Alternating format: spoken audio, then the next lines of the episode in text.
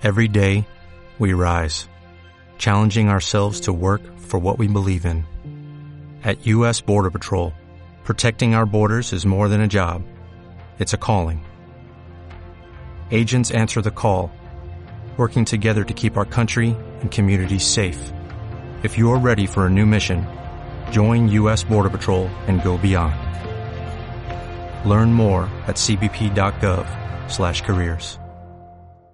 Y lo tenemos eh, en línea a Federico Baza. Él es periodista, docente de la Facultad de Periodismo y Comunicación Social de acá de, de La Plata, que escribió y dirigió eh, el documental La Selección Fantasma, el equipo olvidado, que se estará emitiendo hoy mismo, hoy viernes 7 de julio, a las 11 y cuarto en la televisión pública. Así que bueno, le vamos a preguntar de qué se trata esto de la Selección Fantasma y el equipo olvidado. Eh, Federico, muy buenas noches. Matías Rueda y todo el equipo del Trote te saluda. Hola, ¿qué tal Matías? ¿Cómo están? ¿Todo bien?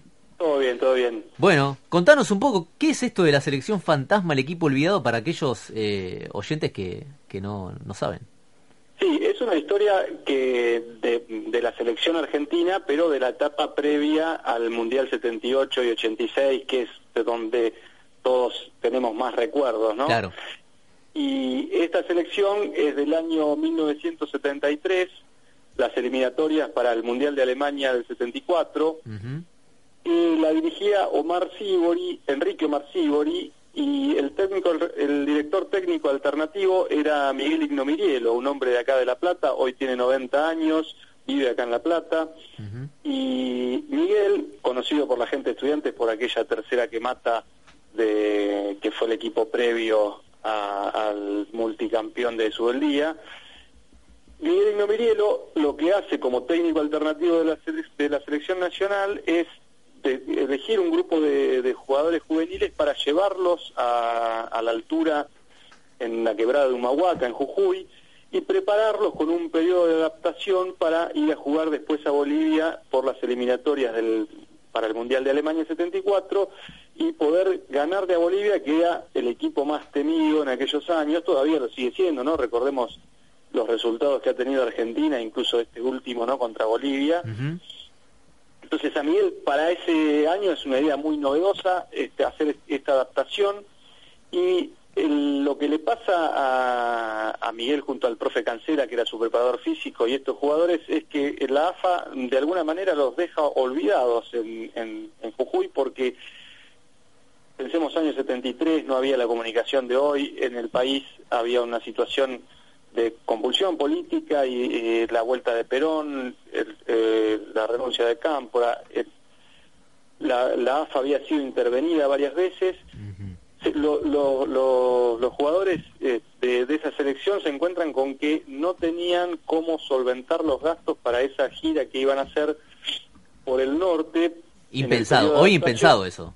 Sí, claro, eh, lo revivimos un poco con todo lo que pasó en la AFA que no estuvo tan lejos, pero eh, claro. nunca podemos imaginar que, por ejemplo, estos jugadores eh, se lavaban ellos mismos la ropa, se cocinaban ellos, tenían que buscar la forma de, de hacer los viajes de maneras muy insólitas y con los partidos que iban haciendo, en, tanto en, en el norte argentino como en Perú y en, y en Bolivia, se solventaban los gastos ellos mismos, de hotel, etcétera, para llegar a jugar ese partido por eliminatoria, ¿no? Y lo curioso de este equipo es que en, sí. hay en, entre esos jugadores, que eran la mayoría juveniles, hay cinco campeones del mundo en los mundiales de 78 y 86. Por ejemplo, es el debut en selección nacional, ese partido contra Bolivia, de Mario Kempes. Eh, también estaba Tra Filiol, era su primera convocatoria a la selección. Filiol después no, no, no ataja porque eh, termina atajando Carnevali. Estaba Troviani, puede ser también, ¿no? Estaba Marcelo Troviani, que debuta en selección nacional con 17 años. Y Bocini no, también, ¿no? También estaba Bocini, muy joven, Bocini tenía 19 años en, en ese momento, uh -huh. y también fue su primer llamado, el, el, negro Galván, también estaba Aldo Pedro Poy, el Hueso uh, Glaría, eh, jugadores que después todos triunfaron en sus clubes, ¿no? Sí, sobre todo Aldo Poy, me hiciste acordar Fontana Rosa. Aldo Poy, claro, el cuento de Fontana Rosa de, la famosa palomita. Aldo Poy cuenta esta historia y, no habla de la palomita y él fue una satisfacción para él no, no, hablar que no le preguntáramos de la palomita y, sorpresa también este pero bueno el, todos esos jugadores después que de alguna manera estaban haciendo sus primeros pasos en, en el fútbol grande triunfaron en sus clubes y en y también en, muchos de ellos en la selección. eh, Federico, contame un poco cómo fue la cocina, cómo fue esa producción, cuánto tiempo te demoró, cómo, cómo se te ocurrió esta idea de hacer eh, este producto audiovisual. Bueno, la idea, eh, yo soy vecino de Miguel porque este y lo conocíamos de, acá de La Plata, y conocíamos de Avidas la historia como todos aquellos a los que nos gusta el fútbol, si bien es una historia que, ha sido contada, nunca había nunca se había hecho nada de manera audiovisual. Y siempre nos llamó la atención también por esa foto característica que se sacaron ellos imitando fantasmas con, con, papeles blancos. Y era una historia curiosa y queríamos llevarla a un documental audiovisual, preparamos un guion, lo presentamos en un concurso del Inca para la TDA y bueno, costó mucho hacerla porque eh, eh, desde que salió, digamos, el, este, ese concurso hasta hasta hoy tuvimos, digamos, un montón de, de, cuestiones casi igual que la selección fantasma para terminarlo, pero bueno, se terminó y, lo estamos presentando hoy. Eh, Federico, Joel Gentil habla, ¿cómo te va? ¿Cómo te va? ¿Cómo andas? bien, bien, por suerte, bien. Federico, ¿qué cantidad de personas eh, participaron mm, de este film y para que le cuentes eh, a los oyentes eh, la cantidad de, minutos que, uno con que uno se va a encontrar cuando lo vea. Bueno, esta ahora en, pocos minutos más, a las 23.15 en la televisión pública, es, este, tiene una duración de, de 32 minutos y Participaron, los que hicimos esto somos en su mayoría docentes de la Facultad de Periodismo y Comunicación Social de La Plata y también hay eh, gente de, Bellas Artes y entre ellos, bueno, eh, dos productores, eh, Martín Barberena y, Gabriel Cagnacci y la producción periodística de Victoria Romero, Ayelen Vicario y Carla Dumovich y bueno, un equipo también, la música original que es de Rafael Feli con músicos de acá de La Plata. Y mm, bueno, en total el equipo no es un equipo muy, eh, muy grande, este, pero bueno, fuimos, estuvimos eh, rodando en, en Rosario, en, en, Avellaneda, en la cancha Independiente, eh, fuimos también a Jujuy y a Humahuaca, a los lugares por donde habían pasado los, los jugadores, que algunos se mantienen con las características de aquella época, pero esa zona cambió mucho a lo que era antes, ¿no? Porque ellos habían ido a Tilcara en 1973 cuando no era lo que soy, ¿no? Había un solo hotel, que era el hotel de turismo donde pararon ellos, y, hoy todos saben lo que es Tilcara, ¿no? Es un centro de turismo internacional que es muy diferente a lo que era antes. O sea, ellos en ese momento estaban en un lugar inhóspito, ¿no? por eso es que también los, les ponen, los bautizan como la, selección fantasma, ¿no? Porque no sabían dónde estaban. En menos de dos horas, porque son las 21 y 18 tengo yo, en menos de dos horas me voy a sentar en el sillón con un vaso de Fernet en la mano bueno, a, ver, a ver el documental. ¿Con qué me voy a encontrar? Eh, ¿Hay entrevistas, hay imágenes del partido? ¿Cómo, es? Anticipame algo. Sí, hay, hay, conseguimos archivos de la época de que hablan los propios jugadores, eh, aparece Filiol muy jovencito, aparece también este el Negro Galván, Hueso Laría, Cortés, los que relatan esta historia son esos mismos, es Miguel desde su casa que es acá en La Plata, que es un museo, ¿no? Porque eh, Miguel mm, dirigió mm, equipos en, en es uno de los pocos técnicos que pasó por todas las divisiones del, fútbol argentino y además estuvo en Nacional de, de Montevideo, fue técnico de Rosario Central, de Independiente, de Estudiantes, de, un montón de equipos. Em, El profe Cancela también este, cuenta la historia, que es el preparador físico, y también está el Hueso Glaría, Aldo Pedro Poy, desde Rosario, que eh, hoy es concejal en, en Rosario. El Hueso Glaría fue intendente también, es decir que mm, también un poco la idea era esa de que esta experiencia, lo cuentan ellos mismos, no solo le sirvió para el fútbol, sino también para la vida y, todos, digamos, han aprendido de, la superación. Y también lo que tratamos de reflejar un poco es que el, espíritu deportivo de ellos, porque eh, son hasta algunos tramos un tanto graciosos, ¿no? Porque eh, desde que tenían que viajar en autos eh, particulares para jugar un partido y hacer un canje de publicidad con la marca de automóviles, por ejemplo, eh, para llegar a jugar a, un estadio en, en, Bolivia, en Oruro, ¿no? Hasta tener que usar micros en, esas rutas de cornisa este, muy precarios, ¿no? De, Bolivia.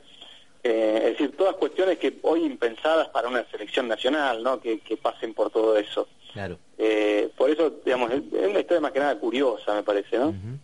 Con Federico Baza estamos hablando, periodista y docente de la Facultad de Periodismo y Comunicación Social, que, bueno, él escribió y dirigió este documental llamado La Selección Fantasma del Equipo Olvidado, que se estará emitiendo hoy viernes a las once y cuarto en la TV pública. Eh, Federico, eh, en cuanto a los eh, entrevistados, los personajes principales, Kempes, Bocini, Poi, ¿cómo fue ese ida y vuelta? ¿Cómo fue, cómo fue ese laburo? Sí, bueno, a Kemper nos hubiese gustado tenerlo, pero no, no lo pudimos tener porque él está viviendo en Estados Unidos ahora. Em, y bueno, el, realmente la verdad que todos ellos, los que aparecen, eh, han tenido una predisposición bárbara y, yo creo que de alguna manera los llevamos también a su casi adolescencia porque eh, Bocini, que es quizás el, el, más serio, ¿no? Por, por decirlo de alguna manera, este, todos lo conocen eh, cómo era, digamos, además de, cómo era como jugador, este, digamos, él se, de, alguna manera volviendo a revivir esta historia, lo llevamos a sus 19 años, coincidimos eso después, ¿no? Y también, bueno, aparece Glaría, eh, el negro Galván, eh, y todos recuerdan un poco con, con alegría eso, más allá de que de alguna manera la pasaron un poco mal, eh, con los años, ya más de 40 años de, esta historia, el recuerdo que tienen es, es de, alegría y, que también de alguna manera lo, disfrutaron, ¿no? Eso porque, bueno, llegaron a, a lograr el objetivo, ¿no? Claro. Em, este documental eh, fue ganador por la provincia de Buenos Aires del concurso Nosotros, organizado nada menos por el Inca. Federico, ¿qué, mm, ¿Lo esperaban? ¿Lo sorprendió? ¿Cómo, cómo disfrutaste ese momento? No, bueno, eh, yo en realidad este, mm, me pasa una cosa que, cada vez que cuento esa historia, eh, a veces como que eh, tiene tantas mm, detalles, digamos, que uno te, pregunta, bueno, ¿qué, qué, qué, estás haciendo? Y, y entonces yo, digamos, para no contar todo, a lo mejor digo alguna parte, y noto que todos se interesan con, el, con, con la historia, ¿no? O sea, preguntan y cómo, incluso hasta los que no les gusta el fútbol. Entonces, este, mm, mm, pienso, tiene tiene algo, ¿no? Este, eh, algo que engancha al, que lo escucha. Entonces, este, estaba confiado en que la historia era buena y de hecho pasó eso con el jurado que, que, lo tuvo que, elegir, que se interesaron mucho en, en seguir preguntando y, a ver cómo era y quién estaba y qué, eh, eh, digamos, le, llamó mucho la atención. Por eso, este, la verdad que, bueno, fue, fue una alegría poder este, haber tenido este, este premio y, y la forma también de poder haberlo realizado, ¿no? Estos concursos que a veces son tan criticados, ¿no? De, organizados por el INCA, en este caso para la, para la TDA, son una buena oportunidad para poder eh, realizar, más allá de que a algunos le pueda gustar más o menos los productos que se hagan, en general, eh, digamos, son producciones nacionales de historias nuestras que, tienen, digamos, una pantalla, en este caso la televisión pública que llega a todo el país y que es importante que, se difundan también las producciones. Habrá algunas mejores, otras peores. pero es importante que, que continúen estos estas iniciativas y estos estos subsidios, digamos, a, la producción audiovisual, digamos, que se desarrolle también una industria que, que da trabajo, que, que eh, permite, digamos, contar historias eh, desde un punto de vista nuestro, que era la idea un poco del espíritu de estos, de estos concursos, porque era un concurso federal donde participaba gente de todo el país y se elegía por cada provincia un proyecto, ¿no? ¿No? te digo hoy a las 12 cuando termine el documental porque no sé qué, vas, qué van a hacer los demás integrantes de Altrote, pero seguramente en estos días te vamos a mandar un WhatsApp con una crítica sobre el documental. Pero para aquellos... perfecto, sí. Oh, seguramente va a ser buena, ¿no? Pero eh, para aquellos que ya... No tiene por qué, yo acepto, es más, recibo de mejor manera las críticas malas que las buenas porque este, son las que te permiten también... aprender. Eh, aprender, claro. Eh, eso, a eso apuntaba, a eso te quería, te quería preguntar. para aquellos que ya tuvieron la oportunidad de ver el documental, ¿cómo fueron las críticas que, que, recibieron?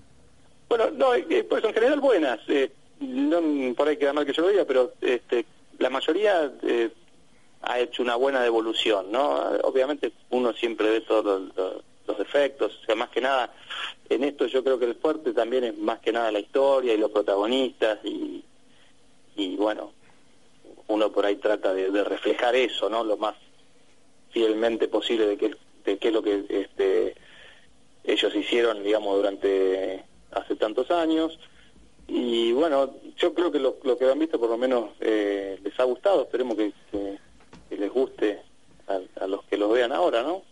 No te quiero meter presión, porque todavía no vi, no vimos el primer documental, pero ya estás pensando en un segundo qué proyecto tenés a futuro.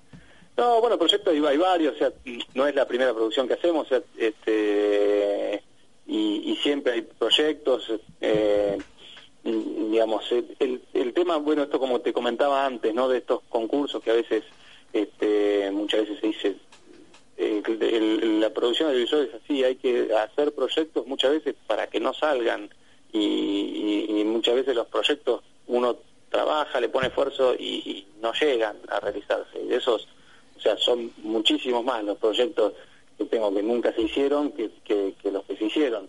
Eh, y, y bueno, y todavía este, esperemos seguir generando mucho más y que algunos salga en el futuro este, para, para realizarse, pero para eso este, las, las historias de fútbol, digamos, son, son este, también ese, me parece que es algo que, que, es fuerte de, este documental, que es una historia de fútbol y que siempre el fútbol más en este país, y no solo en este país, porque también eh, se interesaron gente de afuera por, por este, salió una nota más que nada por la historia no este y le hicieron notas a Miguel que hace poco salió en, el diario La República de Italia eh, la historia de la selección fantasma eh, salió en un portal de Alemania eh, un periodista inglés vino acá a La Plata a hablar con, con Miguel no entonces ah, mira. Eh, sí sí sí y y muchas veces es una persona que eso es también lo que nosotros a veces buscamos este que, que, son historias que quizás no sea, no hayan no son no han sido tan contadas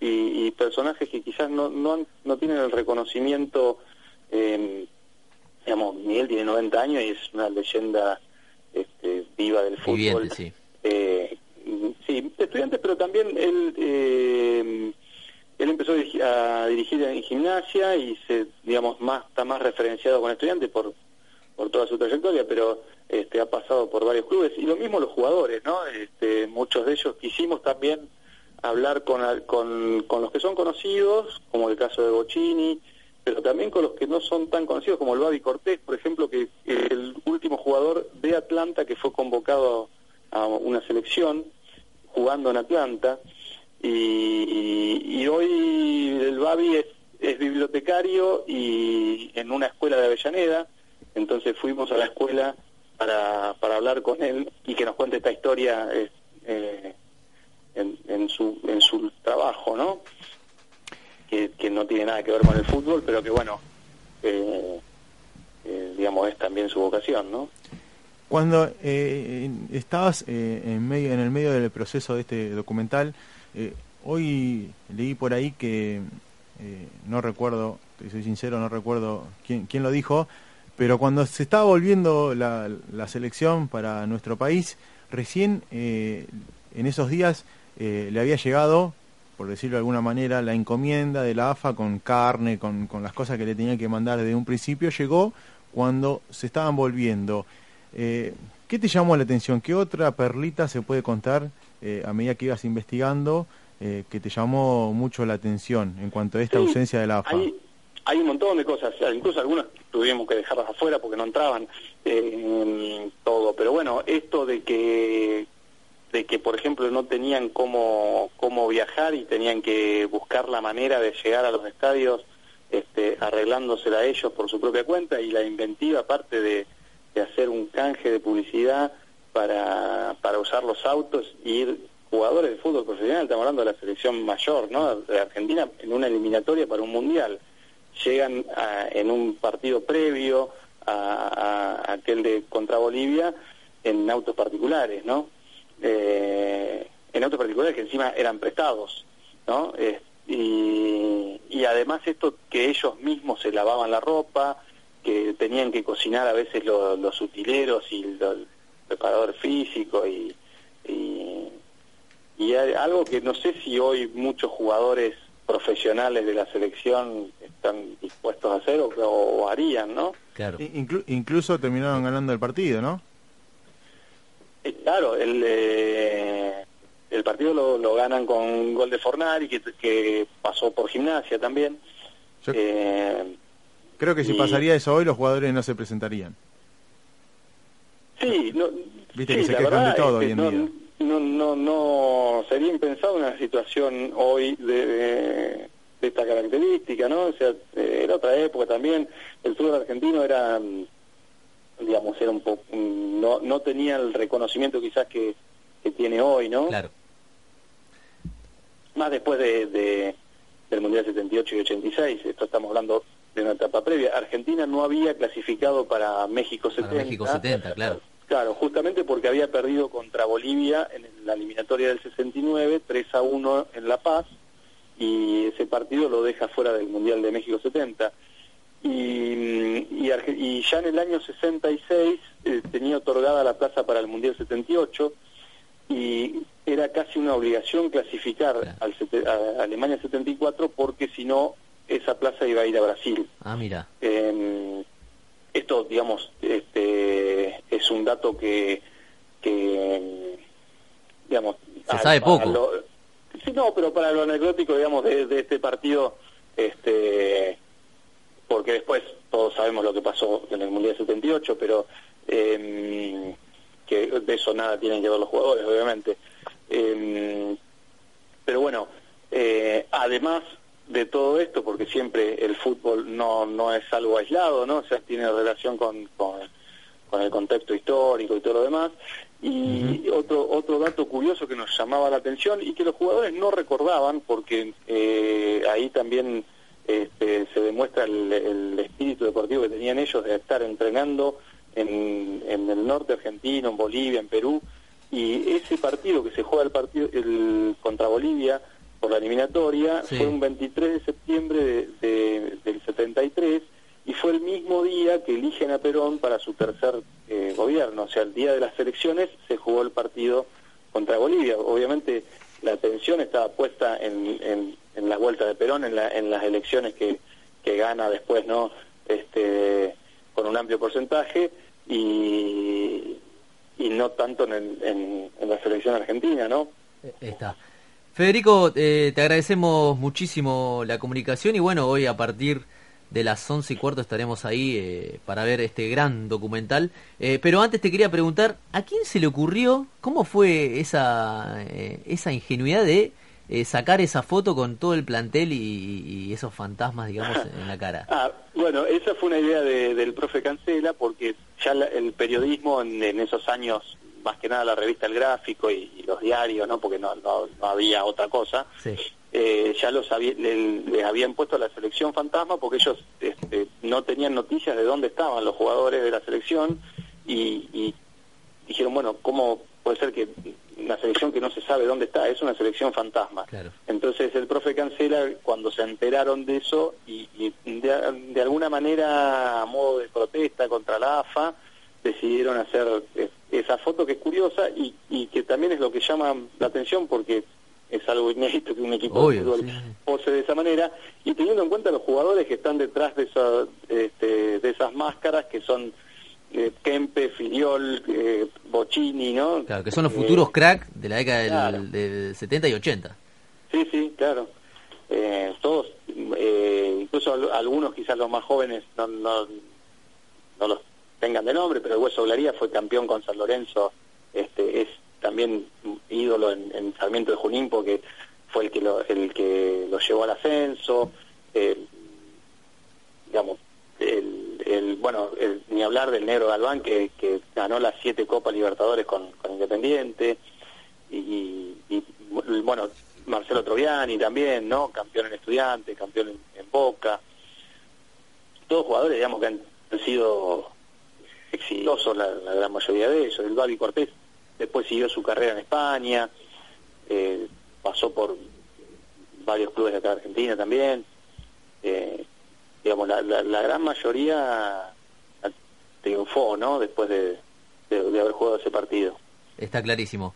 Bueno, Federico, eh, te agradecemos muchísimo eh, por este tiempo que, que te robamos y, bueno, muchos éxitos para lo que viene. ¿Cómo? Muchos éxitos para lo que viene, digo. Bueno, muchas gracias a ustedes también. Gracias a eh, ustedes. Dale, un abrazo, estamos en contacto. Bueno, abrazo. Hasta luego.